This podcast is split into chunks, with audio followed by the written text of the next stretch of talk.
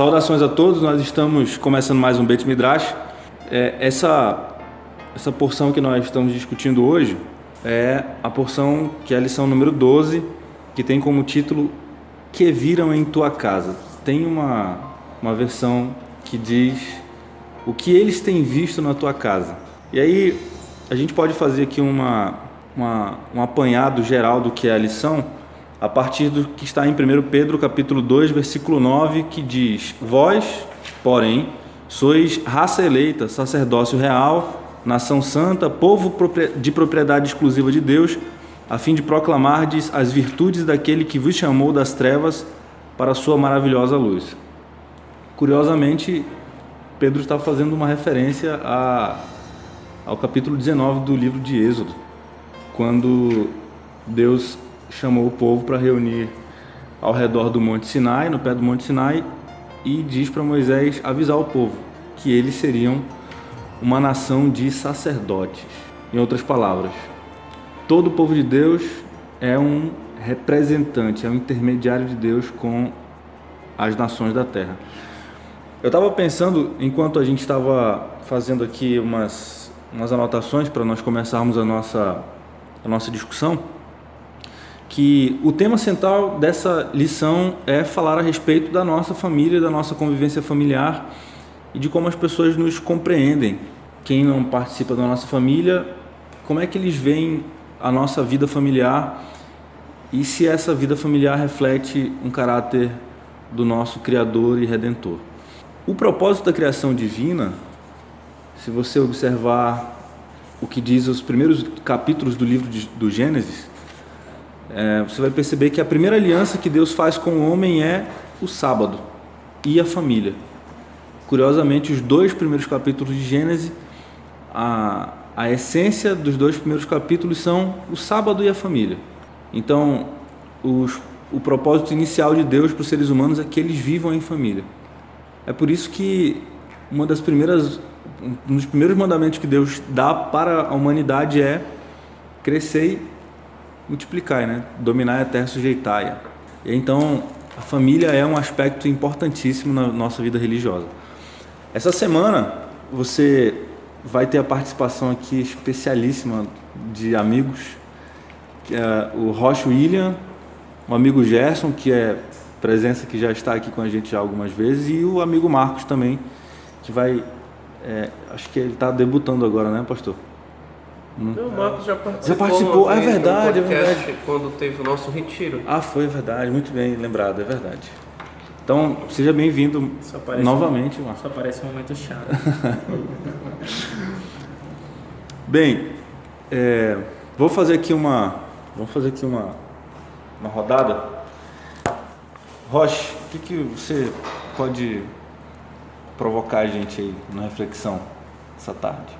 Sim, olha, eu estava pensando né, sobre alguns detalhes que estava hum, lendo aqui no livro, inclusive, que o que que a gente pode. Que livro você está lendo? É o mais completo guia sobre o judaísmo. É, falei certo, porque às vezes eu coloco o guia mais completo, mas o mais completo guia sobre o judaísmo. Do Rabino Benjamin Blair, né? É, a gente até já recomendou, né? E, e aí fala, né, o que, que é que se encontra num lar o que, que geralmente se encontra num lar judeu, né? E a gente tem, por exemplo, é, a menção ali, é, uma coisa que é típica de um, de um lar judeu, é, a quantidade de livros, né? Tem bastante livros. A, um quadro que é o, Mizrach, que representa o, o leste, porque é para onde o judeu ora, então significa que é uma casa de oração, uma casa de estudo, porque tem livros, uma casa de oração, porque tem essa preocupação como se fosse um, um recinto, né, uma indicação de onde deve se orar, então significa que tem preocupação com a oração. Também tem uma mezuzá, que é o, o que diz lá em Deuteronômio 6, né, 9, que é para colocar no, no, o, as palavras de Deus no, no, marco da porta, então significa que é uma casa dedicada a Deus, que tem, tem essa preocupação em separar a, aquilo que se faz lá dentro para Deus, para as coisas de Deus. E eu acho, que, eu acho essas coisas interessantes porque é, diz aqui, né, o, a, que é uma pergunta o título da lição, né, o que o que eles têm visto em sua casa, né? O, o, eu não sei como é que é o outro, outro título. O que viram em tua o casa. que viram em tua casa, certo. Então, o que viram em tua casa, o, o, que, o que se vê na nossa casa, né? Então, eu, eu creio uh, que isso é importante, né? A gente ter noção como é que tem sido a nossa casa hoje, né? A minha casa, por exemplo, é uma casa de estudo é, da palavra de Deus, especialmente nas escrituras. Não, é uma casa que a gente tem essa preocupação de ter livros para para para é, é, buscar o estudo. Segunda coisa, a nossa casa demonstra que nós somos pessoas de oração preocupados com oração. E outra coisa que é uma casa na qual nós temos consciência daquilo que nós, o que, que nós assistimos lá dentro, o que, que nós falamos lá dentro, como que nos comportamos lá dentro, está de acordo com a mesuzá, ou seja, está de acordo com aquilo que Deus pede para nós, que é o título do título não a o verso para memorizar, né, que é ser separado, ser uma nação santa, um reino de sacerdote. A gente tem se preocupado com isso. Acho que essas são coisas já é, iniciais, né, para a gente é, para a gente refletir sobre como tem sido a nossa própria casa, né? não apenas aqui as histórias que aparecem nas escrituras, aqui que a gente vê nessa lição, mas a nossa própria casa, como que tem sido, como é que nós temos é, cuidado da nossa casa, né? Que, que acho que esse é um primeiro ponto importante. Né? Não que a gente vai precise, todo mundo, ah, precisa ter uma mezuzá, precisa ter um quadro misrar, né? Mas eu acho assim que essas coisas, né, além de instigar os nossos filhos, que é uma das questões, né, que vai ser tratada na lição, questão de imitar e tal, de transmitir a nossa família em primeiro lugar os conhecimentos divinos. Então, além de essas coisas instigar os nossos filhos, por que que tem tantos livros? O que que significa aquele quadro lá? Ah, o que que significa aquela caixinha ali na porta? Além de ter esse, ah, os judeus têm muito mais coisas do que isso, né? Tem também ah, um, uma vasilha diferente lá, um recipiente para lavagem das mãos, que é para a questão da purificação. Que mais que a gente pode? Os candelabros. Os candelabros, exatos, né? Uhum. Então é, a gente tem várias coisas que podem instigar os nossos filhos, mas também pode instigar os nossos convidados na nossa casa. E com, e com isso a gente levá-los à conexão com Deus, porque quando a gente vai, por exemplo, no livro de Levítico, capítulo 18 e 19, que são capítulos bastante até, é, é, é, interessantes ali, a, a, questão cultural, a gente, a gente tem, por exemplo, que Deus ele, ele modifica a, a, a cultura do povo de Israel. Olha, como é que é, ah, eles usam tatuagem, pois você não vai tatuar. Ah, eles têm o cabelo de tal forma, pois o seu cabelo vai ser o contrário. Ah, eles têm uma roupa assim, pois você não vai usar esse tipo de roupa. Você vai fazer uma roupa diferente. Então, e qual era o objetivo de Deus com tudo isso? Imagina, ver uma pessoa com uma roupa diferente das outras, ver uma pessoa com cabelo diferente dos outros. É, então, e aí, até, até, falando sobre tatuagem, é, nos dias de hoje, principalmente, uma pessoa que não tem tatuagem é quase tá, é mais raro do que aquele que é, do que tem, né? Então, é, por que, que você não tem? Por que, que você tem o cabelo assim? Essas deveriam ser as questões que esse tipo de vestimento ou comportamento de ou de atitude deveria é, é, instigar nas pessoas, né? Aí é uma oportunidade que aquela pessoa tem. Olha, o meu cabelo é assim porque tal. Então, é, a lição ela tem na parte do, do, dos comentários, né? A parte dos comentários ela é feita não pelo autor da lição, é feita por uma outra pessoa e não, não é identificado aqui, né? A gente uhum. não sabe quem escreveu isso aqui, mas eu achei muito interessante. É, ele coloca o seguinte logo no esboço.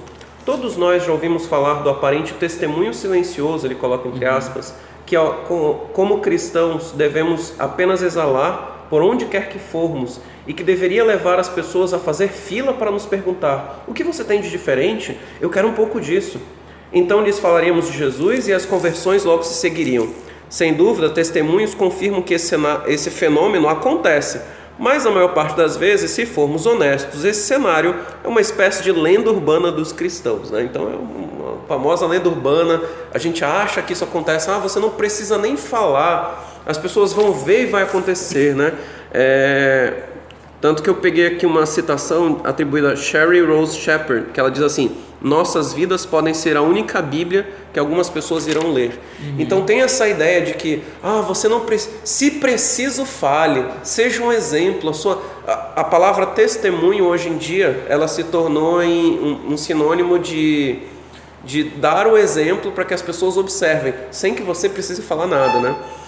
E, e, ele diz aqui, isso é, um, é, é, quase que uma lenda urbana cristã. Isso aí de fato ocorre, ocorre, mas não é simples assim. Não é só porque as pessoas vão observar que isso vai acontecer. Uhum.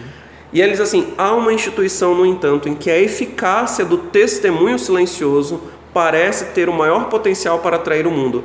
Essa instituição é a família, que rompeu completamente com o atual modelo de pais estressados e sobrecarregados de trabalho, com filhos, filhos negligenciados, indisciplinados e superestimulados. Então, as nossas famílias, elas podem de fato trazer esse testemunho silencioso, mas para isso é necessário que algumas coisas aconteçam. E o testemunho silencioso, apesar de que é, ele, ele tem essa, essa eficácia, mas ela é uma eficácia muito limitada. Então, ele não pode se encerrar por si mesmo, ou seja, não dá para eu esperar que as pessoas vão descobrir que a minha casa é um lugar diferente e assim elas vão pensar: o que, que você tem de especial? Eu quero me tornar assim também. É, algumas coisas precisam ser feitas, algumas coisas precisam ser é, é feitas antes e depois é, de as pessoas conhecerem a nossa casa. A primeira coisa que nós precisamos fazer é fazer com que as pessoas cheguem à nossa casa, ou seja, nos conheçam como família, conheçam a minha família. E isso é uma questão muito delicada, que envolve a questão da hospitalidade, que é o que só vai ser tratado na lição na parte de quinta-feira. A hospitalidade é uma, uma é um desafio. Eu sempre gosto de tratar a hospitalidade como uma questão de desafio. Lá em Hebreus, capítulo 13, verso 2, nós temos um verso de Paulo falando assim: Não negligencieis a hospitalidade, pois alguns praticando-a sem saber, sem saber acolheram anjos. E ele fala isso citando Abraham Avino, que sem saber, sendo uma pessoa hospitaleira, ela abrigou anjos. E aí nós pensamos assim, ah, mas isso é um negócio muito difícil de ser feito. É... Paulo estava falando para as pessoas no tempo dele. Os tempos hoje não são como os tempos de Paulo. Hoje nós vivemos um período muito mais complicado, nós vivemos tempos muito mais violentos. Isso não dá para ser feito hoje em dia. É, é, o tipo de coisa que a gente precisa contextualizar, ou seja, a Bíblia falou naquele tempo, mas a gente tem que pensar na nossa realidade no mundo de hoje que isso não é perfeitamente aplicável. Só que se nós formos parar para pensar e refletirmos sobre esse verso, Paulo está fazendo um desafio para os crentes daquela época, ou seja, naquela época já era uma questão complicada. E ele fala disso a respeito de um exemplo de mil e tantos anos antes, que foi o exemplo de Avraham Avino, que ele foi uma pessoa hospitaleira naquela época. E a gente não sabe também os desafios que havia naquela época de uma pessoa ser hospitaleira. Parece, Gerson, que o, o contexto de Abraão, pelo que eu já li os rabinos comentando, que o contexto de Abraão também não era tão comum ser hospitaleiro. Tanto que é, o que acontece com os anjos depois Logo que saem, seguinte, exatamente, né? eles vão para Sodoma. Sodoma e eles são é, profundamente hostilizados, né? Pois é, lá, lá no, no... E esse, inclusive, um dos motivos para eles. Pra... Lá no Talmud, qual é, o, qual é o tratado do Talmud que fala sobre, so- sobre Sodoma? Sobre a filha de, de Ló, no caso. Tem um tratado do Talmud que fala sobre Sodoma e um- uma, é, um- é um- uma página, é aliás, duas páginas inteiras que falam sobre a cidade de Sodoma num, tra- num tratado do Talmud, que eu não, não recordo agora qual era o tratado. Mas, mas nesse tratado ele fala claramente que na cidade de Sodoma era proibido exercer hospitalidade. E não só em Sodoma, mas toda aquela região era uma região que era que sofria as mesmas é, influências culturais, né? Toda aquela região foi destruída. Não foi só Sodoma que foi destruída, foi Sodoma, Gomorra e outras cidades ali daquela chamada daquela campina, né? É, então todas elas estavam, elas tinham um contexto cultural em que exercer hospitalidade era algo perigoso. E no caso específico daquelas cidades, é, exercer hospitalidade era proibido. Se você fizesse isso, você poderia ser punido por estar fazendo aquilo. Mesmo assim, Abraão mostrou hospitalidade e o seu é, sobrinho Lot também. Isso é importante, né? Eu queria fazer uma provocação aqui é, a respeito do que, que significa, ou do, qual o significado de habitar em tendas. E, como é que a gente pode entender isso nesse contexto que a gente está debatendo aqui na lição. Como é que a- o que, que significa habitar em tendas com quem que Abraão aprendeu a habitar em tendas, quem foi que habitou em tendas como ele e quais são as influências de habitar em tendas é, para quem, para quem vem depois, né? especialmente na cultura judaica. Bem, pelo que nós já estudamos é, aqui, né, habitar em tendas é um. Hoje, as pessoas é, interpretam como sendo uma questão da, de, de alguém, por exemplo, como Jacó, é, ser caseiro ou fazer os, os deveres de casa, né?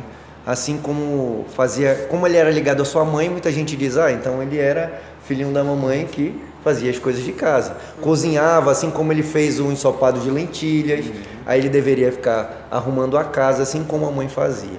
Né? A, a, antigamente, antes dessa, antes do, do contexto é, social e cultural que nós temos hoje, dizia que o pessoal começa até pejorativamente falava que ele era como se fosse mariquinha, né? Vamos dizer assim. Mas é, estudando a Torá e percebendo o contexto cultural da época, essa essa expressão se refere àqueles que estudavam ou buscavam as coisas de Deus, né? Então ele tinha um tutor, vamos dizer assim, né? Ou alguém tinha um tutor, um professor, e aquele professor passava as coisas, os assuntos, falava dos, dos assuntos religiosos com ela. Né? Então a gente vê aí Jacó, como já falei, sendo habitante de, né, de tendas, é, a gente vê José também, filho dele, né? É, nota nota-se até que esse é um assunto para outro é, um, para outra outra ocasião, mas é, José, por exemplo, a gente percebe que Jacó via nele o seu sucessor, né? E tem um verso bíblico que nós cantamos todas as vezes que nós entramos na sinagoga, que ele diz assim, que ele se refere Aqui. à beleza de Israel como sendo a beleza de que há tendas entre o povo de Israel. Então a gente uhum. canta Matovu Orlecha Yaakov, ou seja, o que é belo em Israel, o que é belo em Jacó é que haja essas tendas, né? Então, não, é, então a gente percebe que habitar em tendas, na verdade, é, é, tem a ver com o estudo, né? O estudo da palavra de Deus. É, a gente... o, o, professor de Abraão provavelmente foi Melquisedeque. Melquisedeque, né? Que segundo a tradição judaica é, é, é Shem. Shem. seria Shem, né? Que é, é o, primogênito de, de Noé. de Noé. Na verdade, ele não é o primogênito, ele recebeu a primogenitura. Então, é. nesse sentido, né, que a gente... Ele é era o segundo o, filho. O sucessor de Noé. Ele né, era o segundo filho e se tornou o primogênito. a pessoa que, que carrega o trabalho de sacerdote, né, Sim. de Noé. Então, ele transmitiu para Abraão e, e, curiosamente, Abraão, segundo a tradição judaica, todos os lugares por onde ele passava e que ele cavava poços, ele fazia um altar e as pessoas vinham para o altar, para o poço e ele aproveitava para ah. Pra ensinar. Olha aqui, ó, é, Êxodo 33, verso 11, fala assim: ó, Falava o Senhor a Moisés face a face, como qualquer fala a seu amigo. Então voltava Moisés para o arraial, porém o moço Josué, seu servidor, filho de Num, não se apartava da tenda. Então, aqui é uma essa questão né, da importância da tenda. Enquanto Moisés estava é, no caso, tinha o privilégio de, de falar face a face com Deus. Mo, Josué, que não tinha esse privilégio, mas também não queria perder a oportunidade de estar na presença de Deus, ele então não se apartava da tenda, ele permanecia na tenda. Talvez, e a tenda talvez, tem a ver essa ideia de, de comunhão não. com Deus através do estudo, de, de, né, de aprender, de, de, aprender sobre, com ele. É, dele. talvez essa seja a maior representação do que significa habitar em tenda, né? Sim. Moisés. Sim, que, sim. Que morava numa tenda, né? Sim e é, encontrava e, com Deus numa e, tenda. E Abraão também, ele, ele é, um, ele é um, um, um, uma, uma tipologia importante dessa imagem das tendas, né? por ser, ter passado toda a sua vida habitando em tendas. E, inclusive, há uma observação interessante a respeito disso. Né? As tendas, que eram as casas das pessoas, elas deram origem à imagem da letra Beit, que é a, é a letra hebraica, a segunda letra hebraica, que o significado do nome dessa palavra é casa. E a letra Bet é uma letra que ela é fechada de três lados e aberta de um lado, porque era como as casas eram. Então elas tinham uma porta que na verdade era uma uma tenda, né? que uma, um, uma, uma parte do tecido que se abria para que você pudesse adentrar a casa e havia as partes que eram cercadas para proteger do vento, da poeira, etc. Só que tem uma questão que é interessante que aparece na tradição judaica que diferente das casas daquele tempo, ou seja, diferente de uma tenda usual que ela era fechada dos três lados e aberta de um lado, para que você pudesse então controlar a entrada de quem vem à sua casa, de quem vai entrar ou sair da sua casa. A tenda de Abraham, ela era aberta para os quatro lados. Então, os quatro pontos cardeais, para os quatro pontos cardeais, a casa de Abraham, ela era aberta, porque ele era uma pessoa que propagava a ideia de hospitalidade. Ele é o maior exemplo de hospitalidade ele ensinava isso como sendo um valor sumamente importante. Então era um princípio dentro da família dele receber bem ao estrangeiro.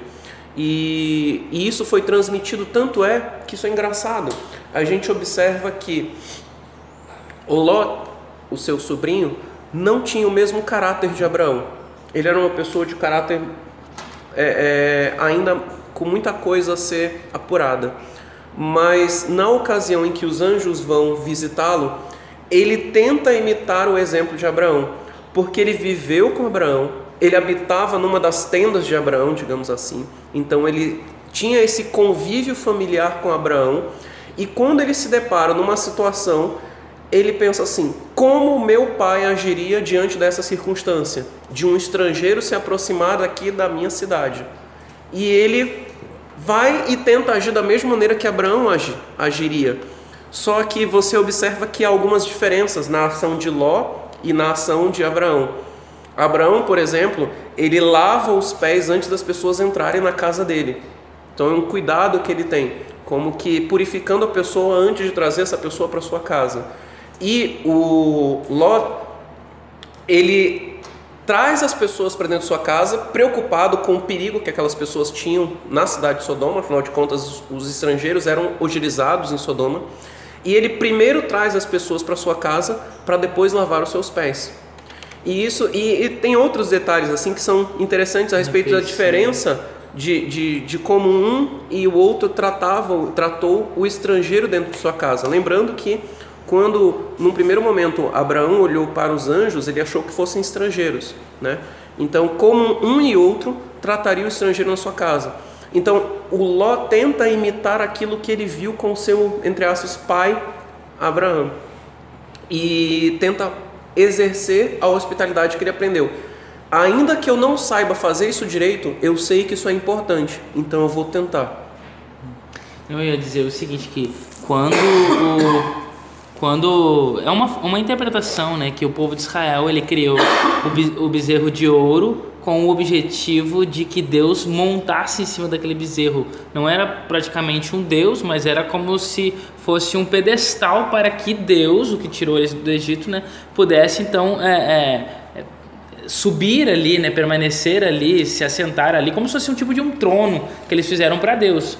E Deus, obviamente, descartou essa possibilidade, até porque era uma imagem ali que tinha conotações pagãs, enfim. Mas quando Deus, ele de fato quer se assentar com o povo, ele quer habitar com o povo, ele, ele pede e diz: Olha, me faça uma tenda. Uma tenda para que eu habite como um santuário, né? ele chama de santuário. Mas o nome desse santuário, muitas vezes e comumente chamado dentro das escrituras, né? Mishkan em hebraico, né? que é santuário, mas é também chamado de Ohel Moed, então, que é a tenda do encontro. O Mishkan, só um detalhe, né, tem a ver com Shakan, o verbo Shakan que significa habitar, habitar. Né? a ideia de armar uma tenda também. É, e o, a questão do Ohel Moed, que é a tenda do encontro, um lugar de encontro. Então, quando Deus ele pede é, para que habite com o povo, o lugar ou a coisa que ele escolhe é uma tenda.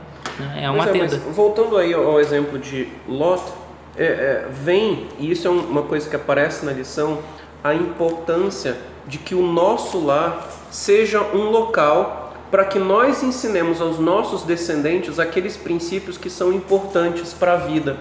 E assim esse ensino possa ser multiplicado. Primeiro com a nossa descendência e depois com aqueles que vão se achegando. Então, a, a hospitalidade ela é importante para nós propagarmos esses princípios.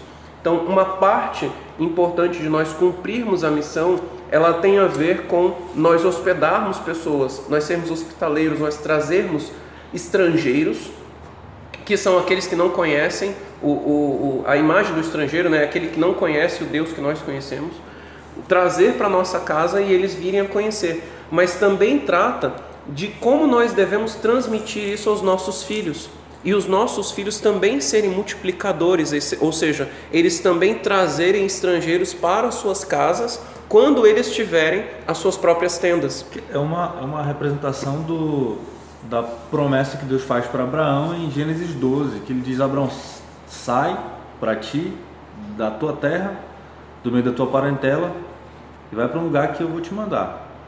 Aí ele faz uma diz algumas outras bênçãos, mas a, a, referência principal que eu quero frisar é: Em ti, Abraão, serão benditas todas as nações da terra. Ou seja, a partir de ti, a bênção vai se espalhar. Tanto que Paulo, o Rabino Shaul, fala isso depois, acho que em Romanos, se não me engano. É que a salvação vem dos judeus, né? Porque é da descendência de Abraão que vem o Messias, é a partir de Abraão que vem o Messias. Bem, é, Marcos, Marcos está quieto aqui, eu vou provocar o Marcos um pouco mais.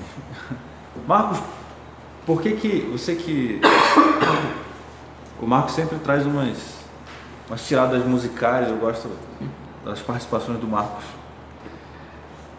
Porque ele nem sempre participa, né, mas ele sempre tem uma referência musical legal para fazer. As festas, as festas e as músicas que nós cantamos nas nossas comunidades judaicas aparentemente são muito simples, né? Simples no sentido de que a gente sempre lembra, a gente canta num Shabat e a gente passa a semana inteira lembrando das músicas. Por que, que as músicas são tão são tão é, fáceis de decorar? Tem uma tem uma, uma lição na, nessa simplicidade musical e na profundidade espiritual das músicas?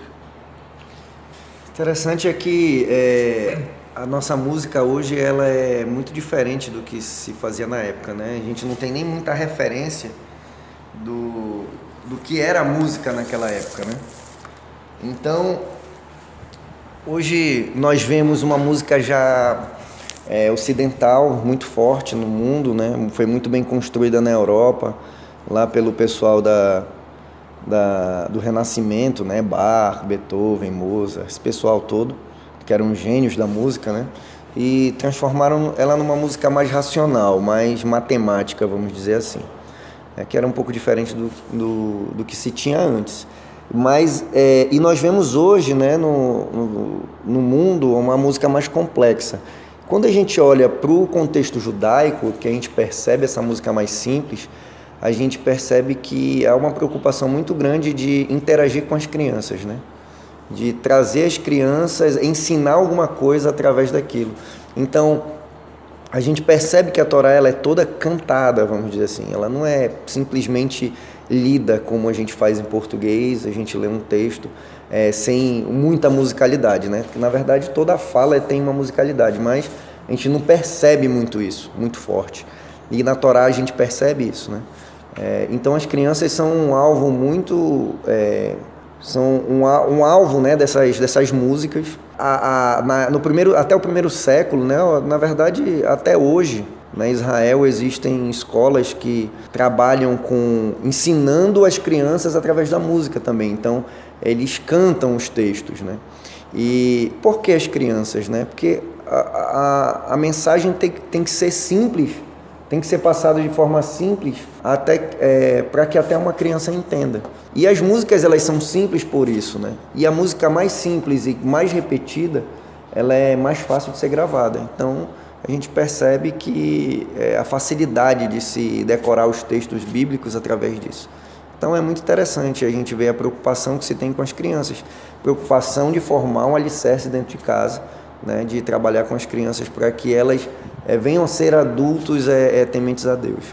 Gerson, faz uma, uma referência. Nós fizemos essa referência no estudo da na revisão da, da lição número 11. É por que é tão importante, ou por que as crianças são tão importantes nas festas judaicas, como é a festa de Pessah, por exemplo, que é a festa mais significativa dentro do calendário judaico, é, as crianças são, assim, junto com, com Deus, que é o convidado principal, e junto com Elias, as crianças têm uma participação é, de protagonismo na, na festa.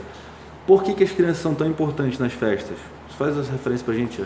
Na festa de Pessa, nós temos como figuras centrais da, da, da contação daquela história, porque a, a Pessa, na verdade, é o recontar da história do Êxodo. E como é, protagonistas nessa história, nós temos quatro filhos, que são filhos que têm todos eles problemas. Nenhum filho é o filho perfeito.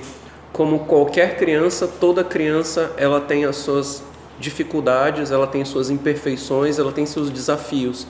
E cada um desses quatro filhos, ele também representa um desafio no pai para que possa ensiná-lo. De onde surgem essas quatro crianças? Ela surge de quatro vezes em que Deus ordena que a história de Pessa, a história da libertação do Egito, seja contada para os nossos filhos. Então, na verdade, a importância que a criança tem dentro do contexto judaico surge por causa de uma mitzvah, surge por causa de um mandamento de Deus que nós devemos ensinar a nossa história aos nossos filhos.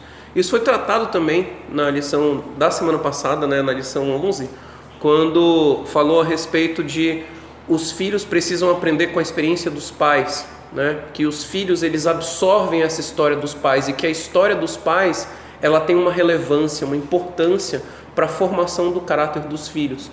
Então, com Pesach nós aprendemos isso e com toda a cultura judaica nós aprendemos isso, que Deus deu uma ordem de que os valores que os pais aprenderam e a vivência que eles tiveram com Deus é importante para a formação do caráter dos filhos. Então, os pais ele tem, eles têm essa obrigação de, como diz lá no Shema, né, de inculcar isso na cabeça das crianças. Aí o Rosh William podia até fazer uma, uma observação sobre é, o que significa essa palavra inculcar lá em, em no Shema, né, em Deuteronômio 6, posso, verso 4. Posso fazer de novo, que eu já fiz isso outra vez. Mas o Shema é, tem a ver com a questão da imitação, eu acho, ali, né, numa das... Eu acho que é a lição de quarta-feira, falar sobre essa ideia de imitar, né? O chamar tem tudo a ver com isso, porque tem que ensinar os teus filhos, né? Quando está andando, quando está sentado, ao deitar, ao levantar, né? E, ou seja, inculcar aos teus filhos as palavras de Deus. E o inculcar é a ideia, né? O verbo inculcar em hebraico é o verbo shanan, da mesma raiz de uma letra hebraica, que é a, a, a penúltima letra hebraica, que é o shin, que significa dente. Então, a ideia, assim, né, de uma forma literal, seria, o verbo shanan seria, tu vai tornar o teu filho um dente, tu vai dentar o filho, né, que seria a ideia de afiar, né, o dente é um, um instrumento que nós temos né, para cortar os alimentos, especialmente esses dentes centrais, é, frontais, e eles, então, é, transmitem essa ideia de estarem afiados para triturar, né, para quebrar o alimento, para dividir o alimento. E, e, a ideia é, é essa, né? Inculcar o filho é afiá-lo, né? O verbo xanã também é traduzido como afiar, né? Em algumas outras passagens. E aí, então a ideia é tornar como se o nosso filho fosse um instrumento metálico, vamos dizer assim, e a gente vai apontá-lo, né? Afiá-lo para que ele possa cortar. O que eu acho interessante dessa ideia é que isso é um trabalho muito ativo. Não é uma coisa passiva de novo. Não é, ah, o meu filho vai aprender com o meu exemplo e vai me imitar. Hum. Não é uma coisa assim é uma coisa muito ativa, ou seja, primeiramente, o seu filho precisa observar em você durante todos os momentos da vida, durante o deitar e o levantar, do início da vida até o fim da vida, ele deve observar essas coisas. Isso é um ponto importante. E além disso, você precisa realmente ensinar. Por isso que surge na peça a ordem de que você deve contar essa história. Uhum. Você deve ensinar a criança essa história explicar os aspectos dessa história à criança, trazer a criança ao interesse disso daqui e fazer com que a criança vivencie aquilo que você vivenciou, o que não é uma coisa simples. Então, quando nós estamos tratando dessas questões relativas ao inculcar, nós estamos nos aprofundando num relacionamento de pais e filhos no sentido de que o pai deve levar o filho a conhecer a Deus assim como ele conheceu. E o pai deve formar no filho um caráter que ele buscou formar ao longo de toda a sua vida ao se relacionar com Deus. Hum. E nisso também a lição ela toca alguns pontos importantes. Na lição de segunda-feira, por exemplo, a gente conta a história de André e Shimon. Shimon Kefa, né? Simão Pedro, que André ele ficou conhecendo a respeito da mensagem do Mashiach, de Yeshua, e buscou seu irmão e levou a conhecer aquela mensagem também. Então isso é uma, é, um, é uma, é uma dinâmica que deve acontecer na casa, né? O pai deve ensinar o filho, o irmão deve ensinar o irmão. E na lição de terça-feira, nós vemos também a relação entre o marido fiel e a esposa infiel. A esposa crente e o marido descrente. Como que a gente lida com essas questões? Né? E a gente tem várias questões que são complicadas dentro desses relacionamentos que a gente chamaria de julgo desigual, né? Sim. Não, eu ia dizer não, ou, ou vice-versa, né? A mulher crente, o marido descrente, né? Ou tu falou marido crente, mulher descrente. Né? Eu falei as duas coisas. É, tá, tá. é, que seja, né? Ah, mas, pois é, esse é um, uma oportunidade também que a Paula ele fala, né? Não é para se separar por causa disso, né? Mas é uma oportunidade que tanto o marido quanto a, a, a mulher tem para é, mostrar, né, para o outro sobre o, o Deus que que, é, que, ele, que ele ou ela crê. Né? O que, que ele quis dizer com esses termos de que o marido santifica a esposa descrente? Ou a esposa santifica o marido descrente? Sim, creio que a ideia seria exatamente pelo fato de é, quando ele ou ela, né, o que é o crente ali, ele faz aquilo que é correto, segue a palavra de Deus, ele santifica o outro, né, através das suas próprias atitudes, através das, das suas ações. Então ele consegue demonstrar para o outro, né, através de carinho, de respeito, de, de bondade, né, a, a, a pessoa de Deus é uma Gandhi né tem uma, uma frase que ele, que ele diz assim né mais ou menos assim né que ele fala assim eu eu gosto do seu Cristo eu não gosto é dos seus cristãos então é porque muitas vezes a gente é, fala e apresenta o, o, Deus que nós cremos de uma forma mas a gente vive de outra né? E exatamente a gente vive em desconformidade àquilo que o nosso Deus na verdade nos ensina e pede para que nós façamos.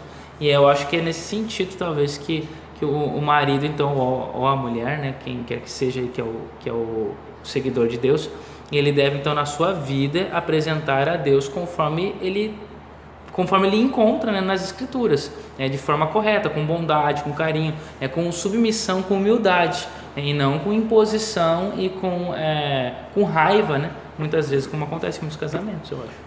Falando de, já que a gente estava falando de casa, né? tem uma parábola que eu acho muito interessante que fala de casa. E, inclusive, no outro dia a gente estava discutindo sobre ela no nosso pequeno grupo, porque nós estamos estudando aquele livro que é o livro que tem sido distribuído esse ano para uh, o Impacto Esperança, que é a Esperança para as Famílias. E aí ele trata da parábola da rocha, da, da casa que foi construída sobre a rocha e da casa que foi construída sobre a areia, sem chegar à rocha e tenta diferenciar essas duas, tratando sobre você está construindo a sua família sobre a rocha ou sobre a areia, né? E, e é interessante na, na, na, na discussão a respeito dessa parábola, porque quando você observa as duas casas, as duas casas elas são exatamente iguais. Você olhando uma e outra, elas aparentemente não há diferença nenhuma entre elas. O que faz com que você descubra uhum. que uma casa foi construída com alicerce com, da maneira correta e outra não foi, são as provações. Ou seja, na parábola, o vento, as chuvas e a enxurrada, né? Uhum. Que são as provações e os juízos divinos. Então, muitas vezes a gente tem essa concepção de que e era essa concepção de que Paulo que era essa concepção que Paulo estava buscando quebrar de que uma vez que eu me tornei crente e, a, e o meu cônjuge é descrente, não vale a pena continuar nessa união. Né? É melhor cessar essa união porque vai ser uma cruz que eu tenho que carregar. Né?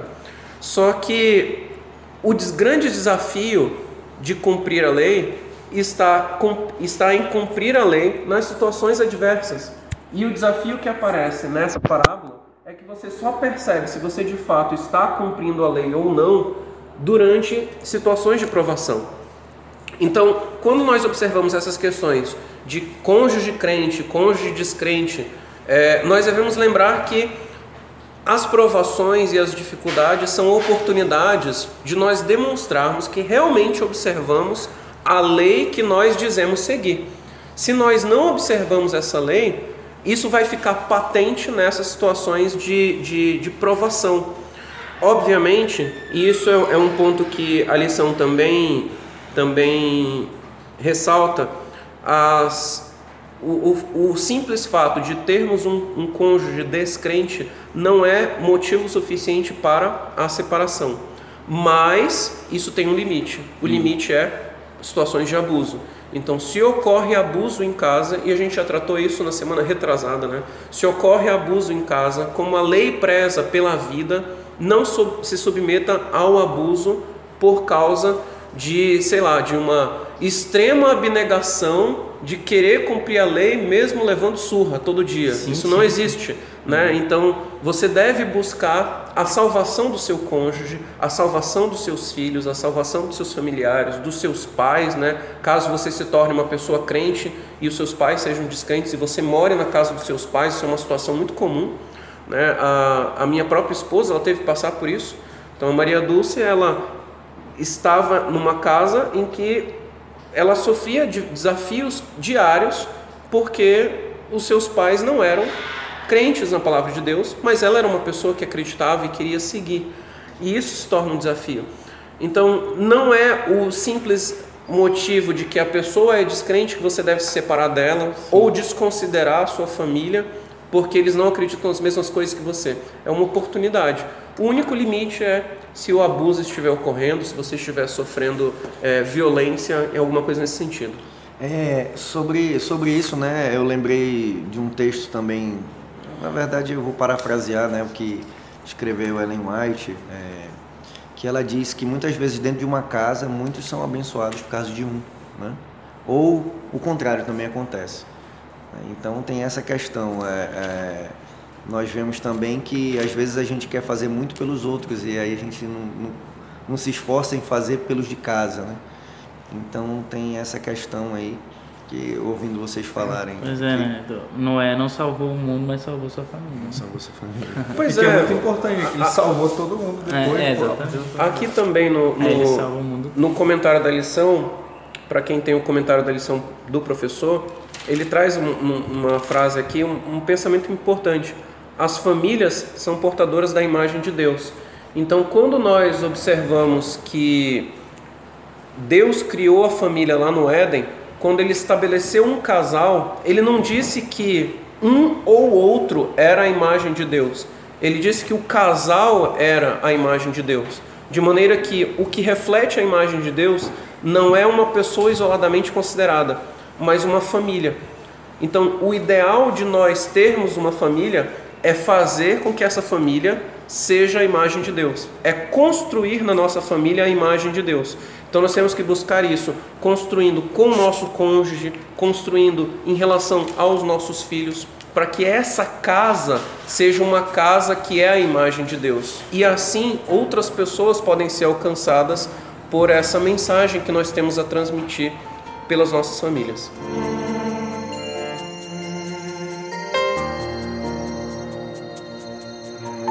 Bem, amigos, nós chegamos ao final de mais um podcast. É, dessa vez o Jonas não está conosco. É. Ele está em trânsito, está viajando, está em outra cidade, em outro estado, inclusive, né? Tá, ele está muito interestadual, né? É, mas nós estamos muito felizes aqui de fazendo as vezes de anfitrião para pessoas que na verdade não são visitas, né? São co-anfitriões, como eu também. Rocha William, Gerson, Marcos. É motivo de muita felicidade que eles estejam aqui.